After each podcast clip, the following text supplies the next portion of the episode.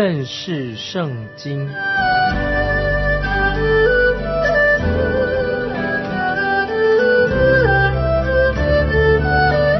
认识上帝的话，把上帝的话带到全世界。本节目是由认识圣经机构和环球广播电台联合制作，欢迎收听。亲爱的听众朋友，您好，欢迎收听认识圣经，我是麦基牧师。听众朋友，我们要继续来看罗马书第二章第三节。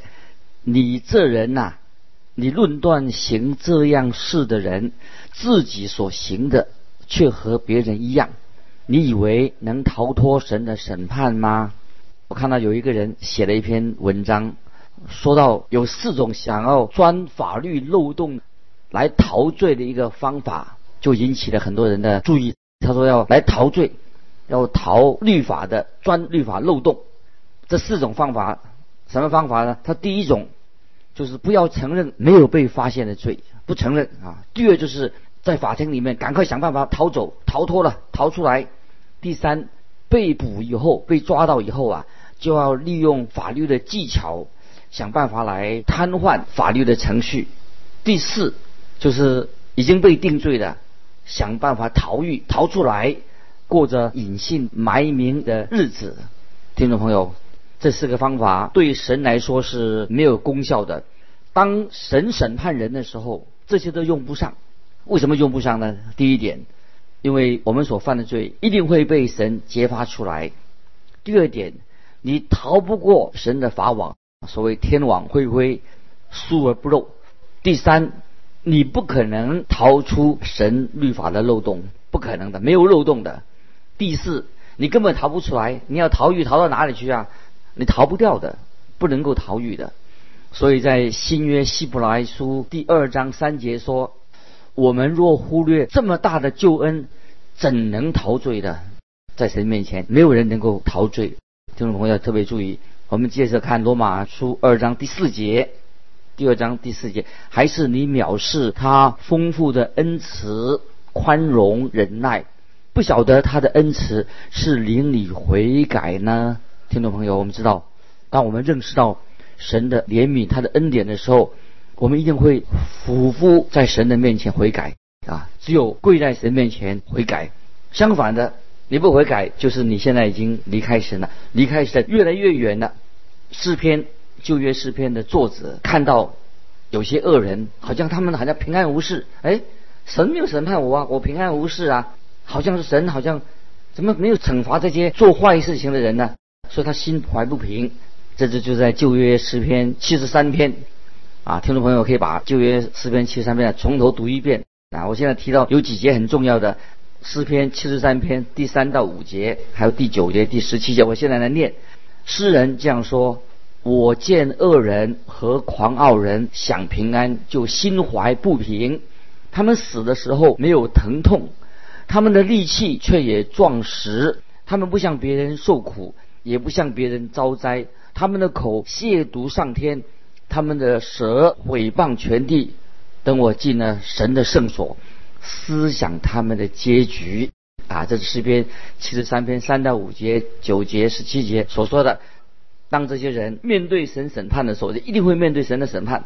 如果今天听众朋友你是一个世上的人，远离神的人，不要以为说。哎呀，有些牧师告诉说没事没事，那不是没有事，是有事。如果今天我们不信靠耶稣基督，拒绝神的救恩，那么你所有的盼望，最多也不过在今生你有盼望。那么你尽量去玩乐好的，你去吃吃喝喝好的，为什么？因为你已经没有来生，没有永生的希望了。如果你要这样的过日子，那你现在玩个痛快吧，因为不然明天你就要死了，这是很悲哀的，亲爱的听众朋友。你我都需要一位救主，就是耶稣基督。耶稣基督的恩慈会要引导我们，让我们归向他。听众朋友，我们要赶快归向独一的真神，在基督里面的救恩。接下来我们看罗马书第二章第五节。罗马书二章五节，你竟认着你刚硬的不悔改的心，为自己积蓄愤怒，以致神震怒，显他公义审判的日子来到。听众朋友，如果你还没有蒙恩得救，那现在我要告诉你，你需要知道，神实在是恩待我们，神对我们太好了，神一直还在祝福你。你想，我们世界上有这么多的人都是一无所有，这是穷人，很多人还在饥饿的边缘等着饿死。可是你我，我们在神面前虽然是一个罪人，却活得好好的。那你以为神说啊，神不会审判你吗？刑罚不会临到你吗？你以为我们可以逃得过神的审判吗？亲爱的听众朋友，我们的神是蛮有恩慈的神，他的目的是要引导你、带领你要悔改、归向独一的真神。那么接着我们看罗马书第六节，说到第二个重要的原则，就是在第六节，他啊，就是神必按个人的行为报应个人。听众朋友，神要按照个人所行的赏赐个人，或是奖赏你，或是报应惩罚你。神一定是绝对公平的。我们每一个人都要站在神圣洁的光中来接受审判。那么头脑清醒的人一定会害怕，一定会害怕。如果头脑清醒的一定会害怕，在这样的一个神的基础上啊，接受神的审判。接着我们看第七节，罗马书二章七节。凡恒心行善、寻求荣耀、尊贵和不能朽坏之福的，就以永生报应他们。感谢神，我们要特别要把这个第二个原则把它记在脑袋里面。今天我们人的生活方式，就是我们生活方式，不是神审判的一个标准、一个重点，但是可以作为神审判的一个依据。那么说，行善的人要按照他所行的来受审判。在启示录啊，新约的最后一卷启示录二十章十二节，十二节这样说：启示录二十章十二节说，我又看见死了的人，无论大小，都站在宝座前，案卷展开的，并另有一卷展开，就是生命册。死了的人都凭着这些案卷所记载的，照他们所行的受审判。啊，这是启示录二十章十二节所说的。想说靠着好行为来换取永生的人啊，以为我做的很好，来换取神给我们的永生。其实神已经对我们做了警告了，因为我们所做的人的善行啊，其实都是没有果效的啊。其实我们都是罪人，无效的。在启示录啊，接着我们再来看启示录二十章十五节，那么说的很清楚：若有人名字没记在生命册上。他就被扔在火湖里，感谢神啊！我们啊，耶稣基督他做我们的救主，凡靠着耶稣基督，靠着耶稣的名，那么就是就是我们的名字已经记载在生命册当中的人，那么我们就啊得到永生，永生的神的恩典，我们得到神这样恩典。不是靠我们人的努力啊，不是靠着我们做了什么善事，乃是在耶稣基督里面的恩典啊！这是我们听众朋友要千万啊明白的。我们蒙恩得救是神的恩典，不是靠我们的行为，靠行为就没有人能够得救的。接下来我们就看啊神审判的第三个原则啊，接下来第三个原则就是在记载在罗马书第二章十一节啊，神啊再说神是因为神不偏待人。这也是旧约的一个重要的原则，神是不偏待人的。在生命记旧约生命记十章十七节，因为耶和华你们的神，他是万神之神，万主之主，至大的神，有大有能力的，大而可畏的，不以貌取人，也不受贿赂。所以很清楚啊，神审判人的原则，神是因为神不偏待人。记得在啊新约。有一次，在新约，西门彼得，耶稣的门门徒西门彼得进到外邦人哥尼流的家里面，这个记载在《使徒行传》第十章三十四节。那么说到这个彼得就进到一个外邦人哥尼流的家，彼得就开口说话，彼得就开口说：“我真看出神是不偏待人。”听众朋友，神他不会偏心的，神也没有特别要宠爱谁，所有的人在神面前。都是平等的，所以神的公义就是公义什么意思？神看所有人一视同仁，因为神并不是他眼睛看不见，而是无论一个人所穿的衣服穿金戴银，或者他穿了一个破衣服，衣衫褴褛，在神的眼中都是平等的，神是公义的，所以不论是呃教会的会友啊，做礼拜的，或者他是一个很来自幸福的家庭，或者是一个好公民，或者他很懂得圣经，不管他是谁，在神面前，神一定是非常平等的。听众朋友，在神面前要提醒听众朋友，你是否信靠接受了耶稣基督做你的救主，这个才是重点。我们需要神的救恩，因为我们人都是罪人，所以重点在哪里呢？不管说你属于哪个教会，来自哪个家庭，你做的多么好啊，你很懂圣经，在神面前的重点是什么呢？你有没有信靠耶稣基督作为你个人的救主？这个才重点，同学们一定要记得。接下来我们看罗马书第二章十二节：凡没有律法犯了罪的，也必不按律法灭亡；凡在律法以下犯了罪的，也必按律法受审判。那么这是神审判人的一个重要的原则。请注意下面一节经文，就是罗马书第二章十三节：原来在神面前，不是听律法的为义，乃是行律法的称义。我曾经听到有人问这个问题，说不信主的人或者那个异教徒，他没有听过耶稣基督的福音，那怎么办呢？这些怎么办呢？那他怎么去接受耶稣基督呢？听众朋友，是的，凡是没有听过耶稣基督福音的，当然在神面前他就是一个世上的人。是的，他们是世上的，没有听过耶稣，他没有接受哦，是世上沉沦的，他们是世上的。因为为什么呢？因为他们在神面前也是罪人。虽然他没有听过福音，他还是罪人呐。啊，全世界的人，每一个人都是在神面前都是罪人。原来在神面前的不是听律法的为义。有些人还以为啊，只要啊我啊认同耶稣的登山宝训，那我已经蒙恩得救了。不是的。啊，请接着我们来看罗马书第二章十五节。罗马书二章十五节，这是显出律法的功用，刻在他他们心里，他们是非之心同作见证，并且他们的思念互相较量，或以为是，或以为非。然后这一节经文，罗马书二章十五节，就是说神必定会按照外邦人的良心，按照他们的良心，神按照他们良心来做审判，一定是公平的。有些人认为说外邦人因为没有听过福音，也没有听过耶稣基督，没有神的启示啊，那么就能逃过神的审判吗？不会啊！事实上，如果他们不按良心做事，当然神就要按神就按着他们的良心来给他们做审审判。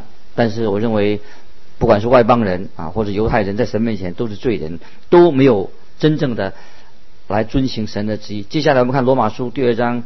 十六节，十六节就在神借着耶稣基督审判人隐秘式的日子，照着我的福音所言啊，这句经文啊，现在我要做一个解释。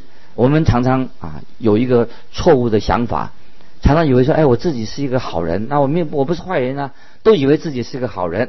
那么好人，我既然我是好人，那么就会得救了。那么神，但是听众朋友。好人，神也要审判他，神一定会审判所谓的好人。根据主耶稣所说的，主耶稣说什么呢？主耶稣说，一个人看见妇女就动淫念的，就是犯了奸淫罪，犯了奸淫罪。因为神审判的标准不是看我们外表的行为，神要审判我们内心的动机，审判我们里面心里所想的。今天。你愿意把你心里面所想的、隐藏的动机揭露给别人看吗？你心里面所想的，你能够敢揭发出来吗？我想，我们的内心深处很多事情都不是好事啊，不是指什么好事，其实坏事比较多，就指那些我们内心那些隐藏着肮脏、污秽、邪恶的一些意念。神是按照我们内心的意念来审判我们，这是。耶稣所说的只是举一个例子而已，所以今天听众朋友，因此我们每一个人都需要福音，都需要来到耶稣基督面前啊，求他的怜悯，要接受耶稣在十字架下为我们成就的救恩，得到救赎。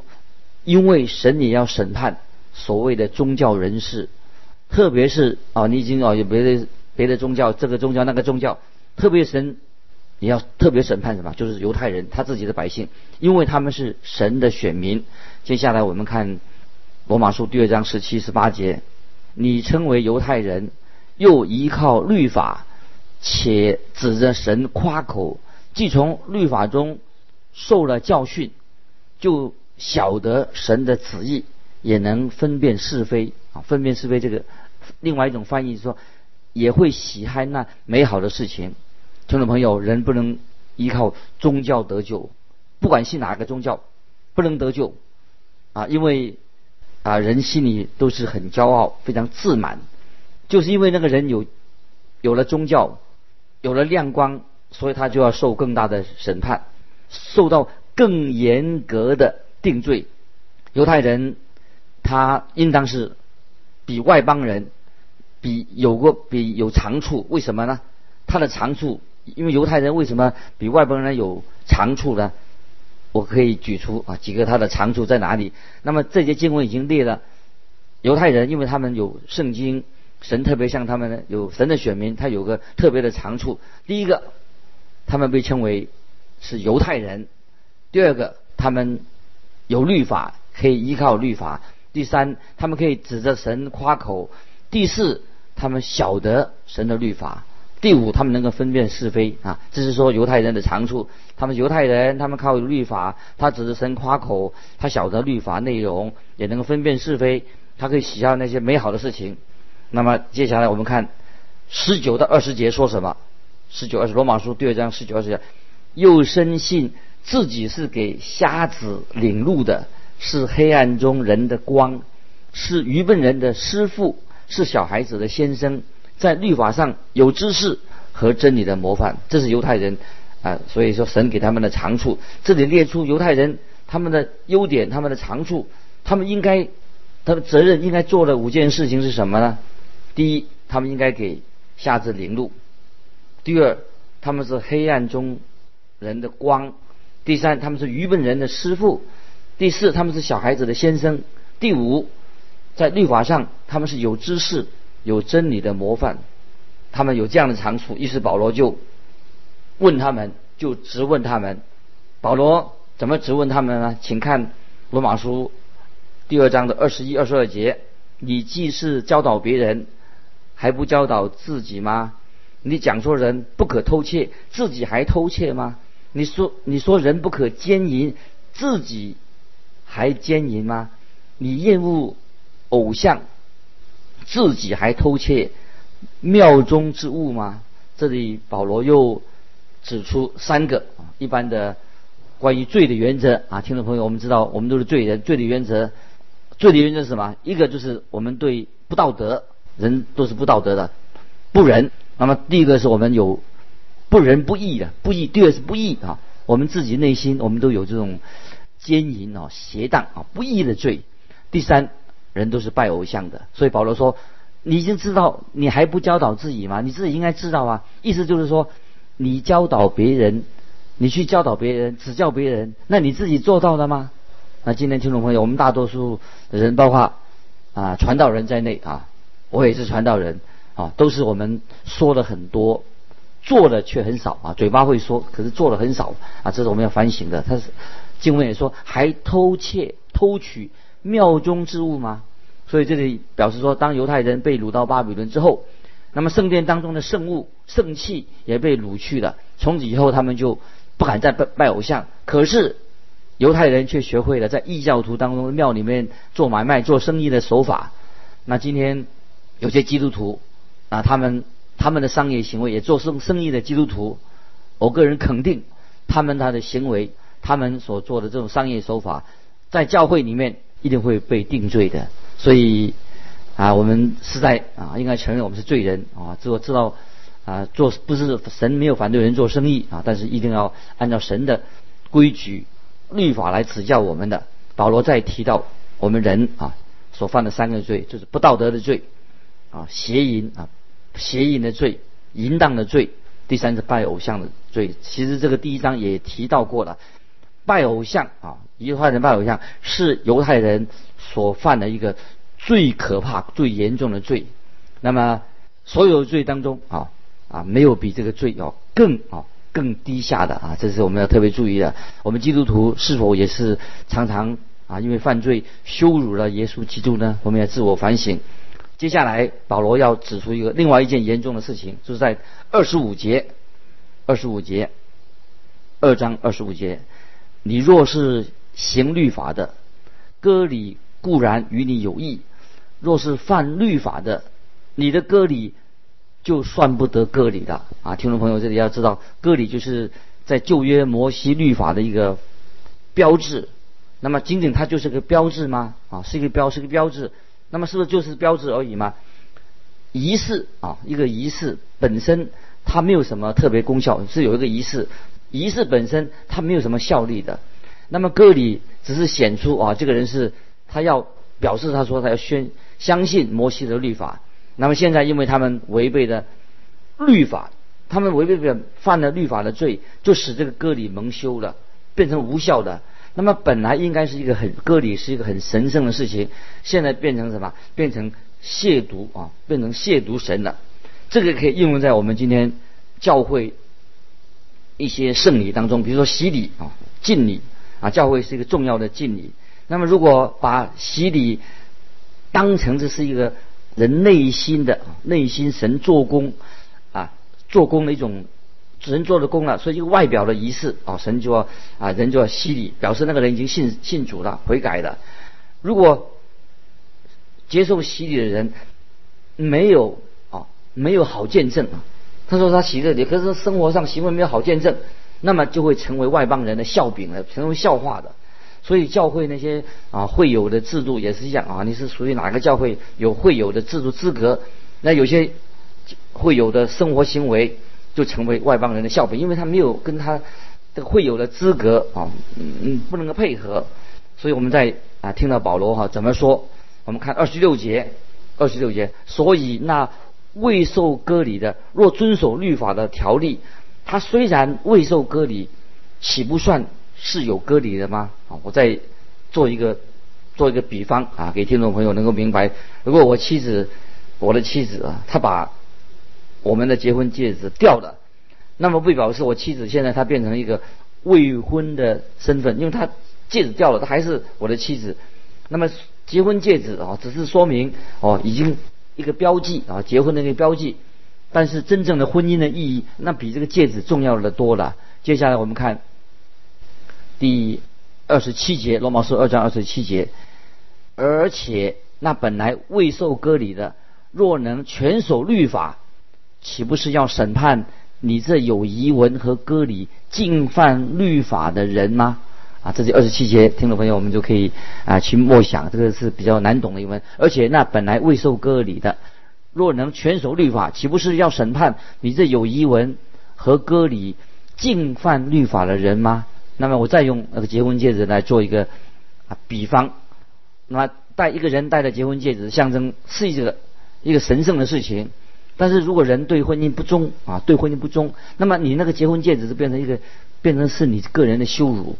有一次我在去到一个地方，哎，看见有位教会的童工，哎，他跟一个漂亮的小姐在那里很亲热啊，好像在很亲密的在谈话，而且他手上啊却戴了一个戒指。那么，听众朋友，我觉得这是很可笑、很荒唐的啊。那么，这位执事一看到我，他很对就很尴尬。所以，听众朋友，你想想看，那这位啊执事啊，这位基督徒，他戴那个戒指有什么意义呢？他把那个婚戒变成一个毫无意义的的东西了。所以，保罗这里特别强调，割礼的割礼本来是一个有重要的属灵的意义的。那么，可是。你绝对不可以把割礼变成一个空洞的一个仪式而已。接下来我们看这个重要的经文，是罗马书二章二十九节：唯有里面做的才是真犹太人，真割礼也是心里的，在乎灵不在乎遗文。这人的称赞不是从人来的，乃是从神来的。所以这里啊，这些经文已经很清楚了，也可以说是一个结论。